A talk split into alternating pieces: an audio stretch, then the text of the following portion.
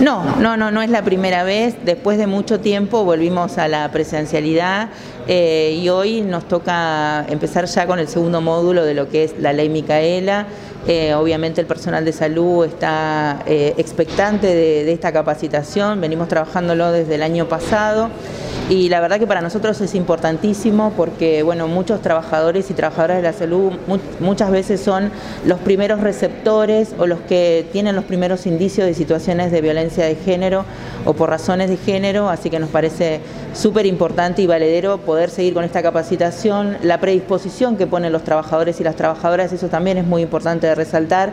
Y el año pasado, bueno, estuvimos bastante complicados por la pandemia con el sector de salud particularmente, así que bueno, este año hicimos hincapié principalmente en ellos para que cuando ahora en este estadio que estamos de, baja de casos y demás puedan seguir con la capacitación. Concretamente, ¿a quiénes va destinado? ¿Principalmente personal administrativo o de algunos servicios en particular? Hoy hay dos servicios, son dos jornadas, una a las 9 y otra a las 11. Eh, la idea es ir eh, capacitando a todo el personal de salud en, lo que corresponde aquí en General Pico y la capacitación es abierta, así que vienen de todos de distintos lugares del del, digamos, del, gobernador Centeno, en este caso, eh, a participar de la capacitación. Decías, hoy en la ciudad de General Pico, ¿la idea es replicarlo en todos los sectores de la provincia? Nosotras estamos de manera permanente, esta es la primera que hacemos presencial y, digamos, con, con bastantes personas. Eh, presentes y bueno, la idea es seguir replicándola si por lo menos eh, la situación sanitaria nos lo permite. Eh, para nosotras las capacitaciones presenciales son muchísimo mejores porque son más ricas en contenidos, en lo que recepcionamos, inclusive de los trabajadores y las trabajadoras, que no siempre en la virtualidad se da.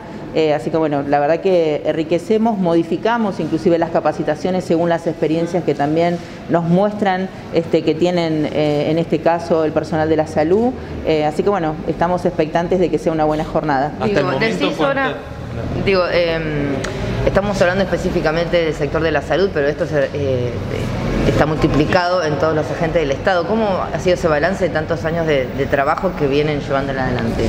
Bueno, en el primer módulo que realizamos de la capacitación llegamos a un nivel casi del 80% de los trabajadores y las trabajadoras del Estado, de los tres poderes del Estado que se han capacitado. Obviamente el personal de salud fue el que no pudo cumplimentar este, en su totalidad, pero bueno, obviamente entendiendo la situación de la pandemia y que estaban abocados todos y todas a cuidarnos la salud, así que por eso estamos haciendo estas instancias para que obviamente puedan este, ser parte también de esta capacitación, que es obligatoria por la ley que tenemos vigente en la provincia de La Pampa, eh, así que bueno, estamos hoy para cumplimentar también ese paso. ¿Cómo es la relación con el sector privado? Porque hay algunas empresas que este, han adherido a la ley Micaela, ha habido capacitaciones. ¿Cómo se está trabajando en ese sentido? Mira, el sector privado realmente nos ha sorprendido excelentemente porque ellos mismos han buscado eh, capacitarse eh, en materia de género, en este caso con la ley Micaela. Fuimos la primera provincia a nivel país que sacamos afuera de lo que era la obligatoriedad del Estado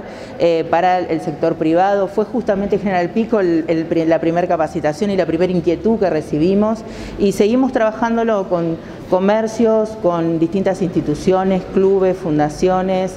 Eh, la Cámara de Comercio también se ha sumado a, esta iniciativa, así que la verdad que sorprendidas para bien, porque vemos este, la inquietud de poder trabajar la temática y obviamente poder asesorar de manera correcta a una víctima de violencia de género. ¿Tienen contabilizada la cantidad de personas que se capacitaron en Ley Micaela en la provincia? Sí, eh, no recuerdo en este momento, pero están los datos en el observatorio de la Secretaría, en la página de la Secretaría, pero sí eh, tenemos contabilizado. ¿Cómo sigue esto, Liliana, a partir de hoy? Bueno, eh, las capacitaciones siguen de manera permanente. Eh, hay dos años para cumplimentar, digamos, la actualización de esta, de esta capacitación. Cada dos años, digamos, tienen que presentar los agentes del Estado la certificación obligatoria en recursos humanos de sus áreas que han cumplimentado con, con la capacitación. Hoy hemos avanzado muchísimo en la virtualidad, así que está colgada de manera online. Eh, que la pueden hacer a través de la plataforma que tenemos en la Secretaría conjuntamente con el Ministerio de Educación. Así que la verdad que esto es una mejora continua porque las formas de violencia van cambiando, van mutando, la legislación también, la sociedad también va teniendo otros requerimientos, así que es una ley que no, se va a agotar nunca eh, y bueno, y por supuesto siempre estará actualizada.